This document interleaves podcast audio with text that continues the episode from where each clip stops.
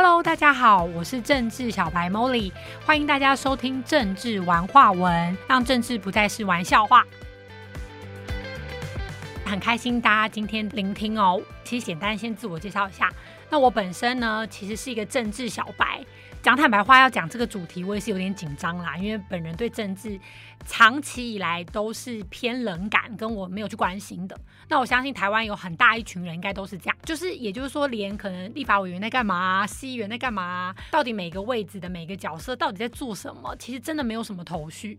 那每天新闻打开呢，就是吵吵闹闹，不然就一直散播恐惧。其实我从很久以前就觉得，新闻到底看来是要干嘛的？因为我所知的新闻不是应该有一些新的资讯，或者是让我们生活或各方面过得更好的嘛？那当然，我之前还跟朋友聊过这个，那朋友就说没有啊，新闻就是新发生的事情。我就说，所以是新发生的恐怖的事情才有播报的价值嘛？就例如说，一定要隔壁失火啊，然后旁边有人死啊，然后你才要爆出来，然后让整个环境的氛围是那种很紧张、很不安的。所以其实我不太收看。身为一个连新闻都不太收看的人，就要来跟大家聊聊政治，我也是蛮紧张的。那我先跟大家介绍一下我的背景好了。我爸爸是少将退役的，所以我爸爸从爷爷那辈是外省人，真的是从大陆攻打，然后他就藏在货仓里面，这样子仓皇的一起来台湾的。那来台湾之后呢，我爷爷是在高雄的眷村，就是那边就是海军的基地那边当一个厂长。然后因为人家的介绍，因为以前就是会相亲嘛，媒合，然后介绍了我奶奶。就真的就是那种看照片，然后选中了，然后就结婚那种。所以我奶奶是道地的台湾人，就是要要嫁人之前就没看过老公那一种。然后我爷爷的身高不高，大概一六六，但我奶奶是一七二。所以他们是很特别的，在那个年代是女生比较高哦，然后男生比较小只。那我奶奶不识字，是文盲，但是非常非常聪明。我奶奶是典型的处女座，就做事是一板一眼的，所以她这辈子可能都会觉得有一点可惜，有点压抑，因为她没有真正工作的经验。但实际上，其实我们整家从我爸爸那辈，他们是靠我奶奶洗被子，就是帮海军洗被子，然后赚劳力钱，再加我爷爷微薄的工厂厂长的薪水。养他们四个小孩的那这样的一个结构里面，我爸当时是觉得他就要就是为家里负起责任，他不想让家里再这么辛苦，所以他那时候自己去读了空军幼校，就是他好像那是等于是国小，他自己就坐着火车，我不知道幼校是国小还是国中的年纪，但他就自己觉得我不想再给家里造成负担，所以他就自己去当了军人。而且他是射手座，自己去当军人是不是很妙？他牺牲了他的自由，觉得可以让家里至少不要再拖累家里，或让家里那么辛苦。然后呢，我两个姑姑呢，就是大姑姑是典型，我觉得台湾就是很会读书，就是念高雄女中，然后得给自己很大的压力。然后在那个年代上面，她考上淡江，其实对自己是不满意的啦，她觉得自己考不好。但他就是那种典型，真的是非常非常在意学历，因为他记人都先记学历。你说你是成大，你是台大，你是什么学校？然后就觉得超幽默。我每次就跟姑姑讲说，这是一个像猪肉的一个标章嘛，就对他来说，学历就是证明，就是你是一个可信任的证明这样子。所以他当然他结婚的时候，他也是觉得要很看姑丈的学历，但不看有没有感情。他觉得那个背景跟稳定安全感比较重要。那我小姑姑呢是比较年轻的现代人，所以她当时在选择可能离婚不被家里肯定的时候，她还是毅然决然的活出她自己，是蛮特别的。那我妈呢就典型的也是台湾人，就是在彰化开加油站，然后旁边有杂货店。那因为家里重男轻女，所以其实我妈妈那边好像呃家里是蛮有钱，但所有的财产都留给儿子，就女儿是分不到什么东西的，因为要嫁给别人嘛。那当时其实我爸妈的结婚也是不被家里祝福啦，因为他们就觉得的习性不同或文化不同，所以我爸那时候是被拒绝的。但后来他还是很希望娶我妈，所以他们后来还是在一起，所以才有了我嘛。所以我的背景呢，我自己都会自称是台湾混血儿，就是外省加的结合。就我妈也是农委会公务员。那当时生了我以后，我就就是他们就想说他们还要上班，所以就把我给爷爷奶奶带大。我们台湾有蛮多类似这样的隔代教养嘛，就是爷爷奶奶把我带大，所以我小时候的一到三岁在高雄的眷村自勉新村长大。那那个时候环境其实还不错，因为你就会跟对门的那个什么北北、什么李北北或什么什么叔叔的那个小孙女生玩在一起啦。然后那个环境就，那我爷爷奶奶是，呃，刚刚有讲到嘛，就是我奶奶是处女座，然后我爷爷是狮子座，所以他们是很丁金，然后典型的台湾人就是要照顾自己的小孩。最好的所有最好的都要给小孩的那一种。所以我奶奶连帮我泡牛奶，那个牛奶都会先那个水都熬过大骨汤，用大骨汤泡牛奶这样子，这样子的程度。但是因为后来我妹妹出生了，他们就觉得啊这样子带两个太累了，所以就用我妹跟我交换，我就回到台北了，就给我妈妈带，然后妹妹就是继续给爷爷奶奶带。我回到台北的时候，那因为我妈是浪漫的双鱼座。我爸射手，所以是其实是我觉得环境是完全不一样。当然他还是会有带我的节奏，可他比较看心情，比较看感觉。然后我就觉得我有点抓不到。例如说，我当时对我来说，我会觉得，哎，你一开始让我给爷爷奶奶带，你是不是不爱我？你为了赚钱，你为了工作，然后都不陪伴我。然后我当时就会有心里真的会有一种奇很奇怪的感觉。例如说，小时候在家里，在高雄就会很想妈妈。可真的回台北又会很想奶奶，然后就大家都要分开，那我就觉得为什么大家不能在一起？可他们大人又说大家在一起会有很多问题，你说什么婆媳问题呀、冲突问题、不和问题？我想说到底哪来那么多问题？因为我记得爷爷奶奶以前就会喜欢大小声的吵架，不知道为什么，就是都要比大声。然后我那时候可能两岁、三岁，我就会挡在他们中间说不要再吵了，不要那么大声。然后他们就会比较冷静。然后就觉得为什么大人都要一直匹配给我？可是我也学到了，你知道吗？就是因为看着他们都这样子，所以我就有一个感觉，就是是不是大声比较有力量？就是跟同学吵架也好，干嘛也好，就是你就是要比较大声，人家就会退了，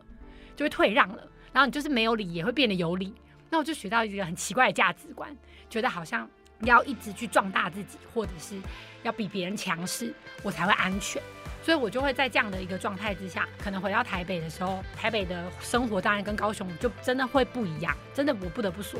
就是可能幼稚园，我记得我妈妈那时候带我去上学，我妈很漂亮嘛，那个时候穿的套装，那可能幼稚园老师就会说，哎，为什么你妈妈穿这样，然后给你穿这样？然后我就开始觉得，哦，原来打扮那么重要，这样是很邋遢吗？我这样穿很丑吗？那我就会开始觉得，哦，所以我必须要让人家觉得我有钱，还是我过得好，那别人才会尊重我。就开始有这种奇怪的观念。那那时候我读的国小还算单纯，因为才六个班。但我到国中的时候，我念的是中正国中，所以呢，我还跟我们的那个侯市长女儿是同班。那我觉得国中真的有点开启我一个奇怪的价值观，因为当时中正国中的老师是非常在意成绩，连整洁秩序奖都非常的在意。什么意思？就是今天你得奖，他就会开心。你今天没有得奖，老师脸就超级臭，然后老师会跟你讲说他的压力很大，然后你们就要乖，你们要认真。班上呢也很特别，班上我们有三大巨头的妈妈，就是他们比较有一些呃他们的力量吗？反正那个时候家长会的时候，就三个妈妈都会开会，然后可能可以跟老师开会。然后老师我记得那时候老师好像还会把感情的脆弱可能跟妈妈哭。然后那时候就是我观察这一切，我就觉得是不是要有权利这件事情你才会特别？为什么这样讲？因为当时班上有一群同学。真的老师比较爱戴他们，所以我们那个时候的班导是国文老师，所以国文老师有特别帮他们在课后补习，但只有针对他们十个吧。然后我还记得当时我因为跟这十个同学比较好一点，所以我也有在国三的时候，哎，有荣幸的可以去参与了这个班。那当时不会觉得。哦，所以我要一直讨好班上那十个就是比较有权力地位的同学，真的真的，那个时候真的是人生中第一次学到，我要去搞笑给他们看，或者是我会一直讨好他们喜欢的东西，然后班上就会开始有那种比较有势力的嘛，大家会去呃就是支持他们，然后那时候我就觉得我过得好痛苦，就是我每天都不是我自己，我要去迎合他们，然后我要去看脸色，虽然说他们没有要求我这样哦，可我不知道为什么整个氛围就让我觉得我需要去。呃，有一个强者可以依附，或者是有人可以保护我。印象很深刻的是，我真的很努力的搞笑，给他们的感觉就是哦，我是一个智囊团。但是当时我最害怕的事情，就是我很害怕他们会在我不在的时候说我坏话，然后就会有一种打从心底，可能是因为自己不认同自己，所以你就觉得他们会不会觉得我也假假的，会不会不认同我？就中间有一次国二的时候，我妈带我们去日本玩。然后我还记记得去日本玩前，我真的觉得我已经跟他们很接近了，虽然没有到风云人物，可是应该也差不多了吧？就他们出去玩都会找我，然后呢，我就出去玩一个礼拜回来，我就被说坏话。那我被说坏话，我讲坦白话，当时现在再拉回来看，可能就是小朋友那种，反正谁不在就讲谁啦。你知道，就台湾人八卦的习性，就是现在我们就要聊，因为我们聊彼此很尴尬嘛。我们就聊不在的那个人，然后大家开始说一些真话，然后可能你在传到那个人的耳里，当然就比较像坏话，也许也不是坏话，可能他们就只是在讨论。然后那时候我真的是伤心欲绝，我觉得我的世界崩溃了。为什么我这么努力的讨好他们，然后我还是不能被认同？那时候我记得我还去书局翻了什么怎么交朋友的书，然后边翻边想，啊，我 Molly 也要看这种书吗？我觉得为什么会这样子？然后我当时就下了一个决心，不要再当受害，不要再当讨好别人的人，我要当班上那种风云人物。那我就开始观察，到底怎么当风云人物呢？我发现风云人物一定要自我中心，然后只顾自己。真的，我看到的特质，他很敢做自己。例如说，我们那时候班上有两大风云人物，他们本身不知道他们自己觉不觉得自己是啊，但我观察他们是。例如说，一个女生是非常的美式，例如说，他国中，我们国中哦，就是便服日，他就可以穿一个细肩带，然后后面绑带，然后就算他被老师骂，他还是做自己，不畏强权。有他本来在班上成绩不好，然后后来交了男朋友之后，老师就针对他嘛，说你有本事交男朋友，那你就有本事考得好。就他就因为这样子，他就直接考前三名，最后考上中山女高，我就觉得很帅。就是他会觉得说，好吧，不然你的条件是什么？那我就达到，就非常的做自己。然后另外一个风云人物是，他会跟他敢跟老师大小声，就是真的，就是例如说老师可能骂我们，然后大家都是怕的要死嘛，但是他是会直接爆炸，然后跟老师对骂，然后老师就会退。我居然在这两个人身上学到，第一要做自己，然后自我中心，然后第二就是你要够凶。就你一定要很凶。国三的时候就发生一件事情，让我下定决心。因为那时候我还爱讲话，大家可以听我录这个就知道。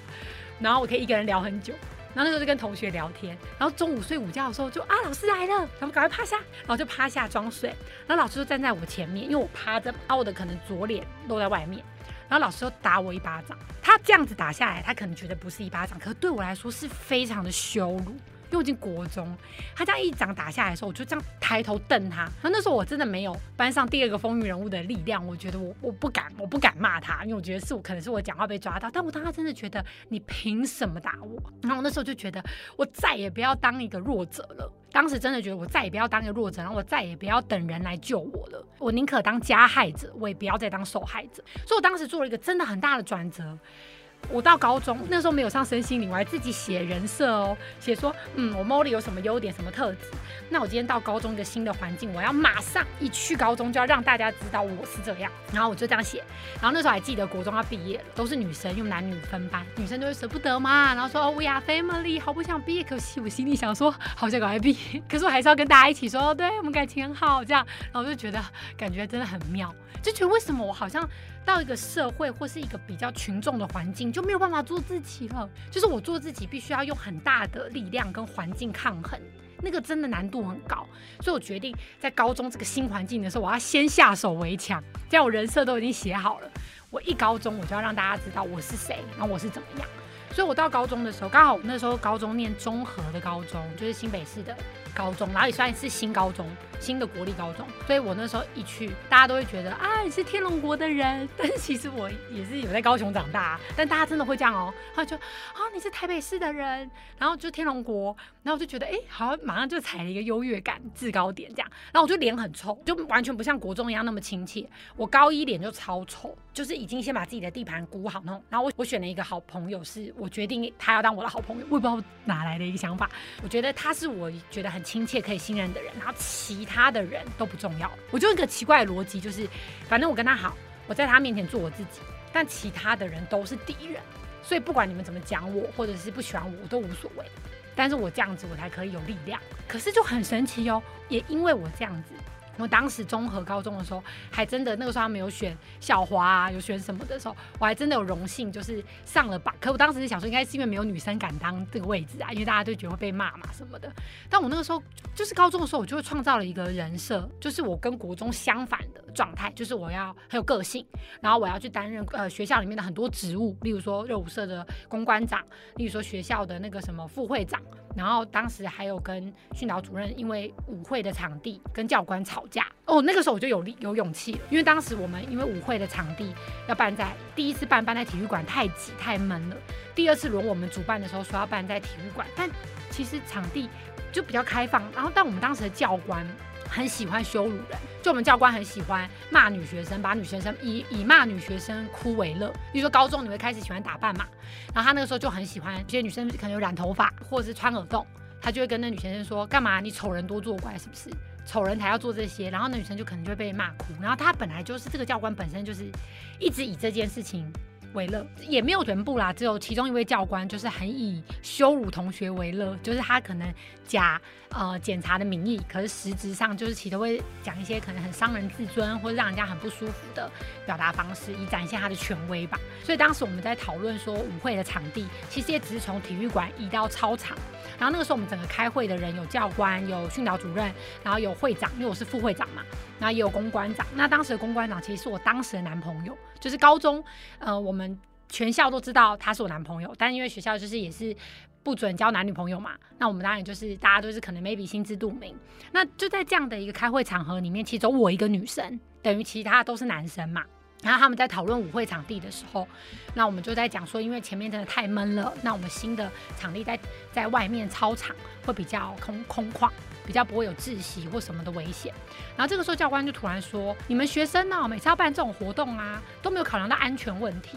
我跟你讲啦，你以为只有什么空气的问题吗？还有很多，假设今天有呃混混、小混混，或是黑道，或者是如果有人对你性骚扰呢？然后我记得他那个时候就指着我。”不知道为什么感觉很差，他就指着我说：“如果有人捏你屁股呢，你有办法吗？”然后他就指着我男朋友说：“啊，你要保护他吗？你有办法保护他吗？你们呢，每次都在那边想好玩的事情，然后都不想这些安全问题。那当下我的感受其实是觉得有很不舒服，就是我觉得第一，他可以讲性骚扰，或者他可以讲别的就好，但他给我的感觉好像是就是他直接在骚扰我了，然后他让我去感受，如果骚扰的时候，你有没有本事保护你自己？”然后那时候我就爆掉了，就 就是可能长久以来已经准备好，你知道吗？那时候我记得我就爆炸的说，教官，如果照你这样讲的话，学校也有教官性侵女学生呢，也有教师性侵同学，所以学校关闭吗？我不懂。照这样子讲的话，那学校应该停办呐，因为也没有说老师跟教官都一定是好的啊。然后那时候我讲完我就边哭，因为我就觉得很被羞辱，我就哭了。然后我们两个就这样冲突以后，训导主任就说啊，不要吵架啊，没事没事，好好好，那这样子那个同学的意思我们懂了哈，那我们就冷静一下，因为教官也被我讲的哑口无言，他就不知道该回。什么？然后就停在那里。然后训导主任就说啊，那我们再来讨论一下场地。其实，在就是其实，在操场场也 OK 啊。然后吼，哈，没那么严重啊。那我们有个共识就好。然后结束，我们就成功了。所以你看，我是不是又印证说，哦，所以我是要讲话比较大声啊，比较凶，然后比你更凶，就是像在立法委员，就是像例会那样吵架那样子，我就赢了吗？所以当时确实我这样吵完，我们场地真的变成在操场。然后那时候我就学到一件事情，我就觉得原来我是不是要。一直很强大，我才会有权利去呃开创或做我想要做的事。不然的话，也许那个 moment 如果我退缩了，或是我今天觉得哦教官好怕你说的对，我就只能被羞辱嘛。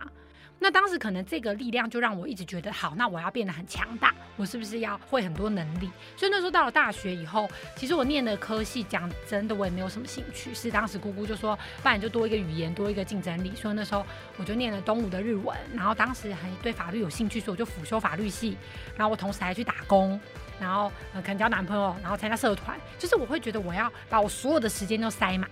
我必须要学非常多的东西，然后懂得跟会的非常多。要么我要变得很有钱，要么我要嫁给有钱人，就是我会一直觉得我要抓紧着一个什么，我才会有安全感，或是我才会觉得我是有力量的。然后我也是辅系在，因为本来东吴的法律其实要念五年嘛，那我辅，因为我走辅修，所以我就是四年，每年的学分都是满，然后把它塞完，也没有想要念研究所，因为我觉得好像要赶快赚钱比较有意义，比较有力量。所以那时候出社会之后呢，我们就就工作了嘛。那我当时的第一份工作呢，我记得那个时候我去面试的感觉都很不好。因为那时候我去面试，我都会觉得第一公司都说的不清不楚的，就公司的未来跟方向都不清楚，可是公司却会一直考我们到底我们有什么本事，有什么学经历。然后我那时候就觉得找工作好无力感，就我好像一只只的猪，然后排在那里，然后觉得我有多少价码，然后可以去这间公司任职。所以当时我就自己比较积极吧，我就去我以前补过习的补习班，问他们有没有缺人。我记得他就用一个口气说：“哦，我们柜台都满了，因为是女生嘛。好，我们柜台都满了，只剩下业务哦，招生你要做吗？就感觉好像没有人要做，然后，然后我就说：哦，招生也可以啊，想说做做看。所以那时候我就去。”做了业务工作，然后我才知道，其实蛮多人抗拒业务的，因为他可能觉得业务要一直跟人家表达沟通，然后不想要那种拜托人或者是勉强别人的感觉。可是那时候我就觉得业务工作比较有趣。我的想法是这样吧，因为我妈妈做公务员嘛，所以我以前打工曾经做过两个月的公务员，非常的痛苦。就是，可是因为当时只是两个月的打工，maybe 真正的公务员的内容跟性质不是这样，这我就不知道了。只是我当时在暑期的两个月，为什么我会觉得很痛苦呢？第一，我每天就是盖印章，然后用用订书机钉开文件，然后再按文件，我完全不知道我手边做的所有事情意义是什么，跟在干嘛。完全不知道，我就是呃文件来打开钉，然后橡皮筋捆，然后盖章钉，然后觉得每天时间都过得好慢好慢好慢，然后两个月我真的是有点被吓到，这样不太行，因为我七十四年制，所以七年级，我当时很多同学其实第一志愿都是考公务员，所以真的很多人考高考也好，普考，反正就很多人。那那时候我就想说，没关系，我就去挑战业务工作看看好了。然后在补习班做业务工作的时候，真的还蛮好玩的，因为接触到很多的人，很多的家长。那我看到很多家长是非常愿意花很多钱给小朋友补习，因为那时候我招的是全科班，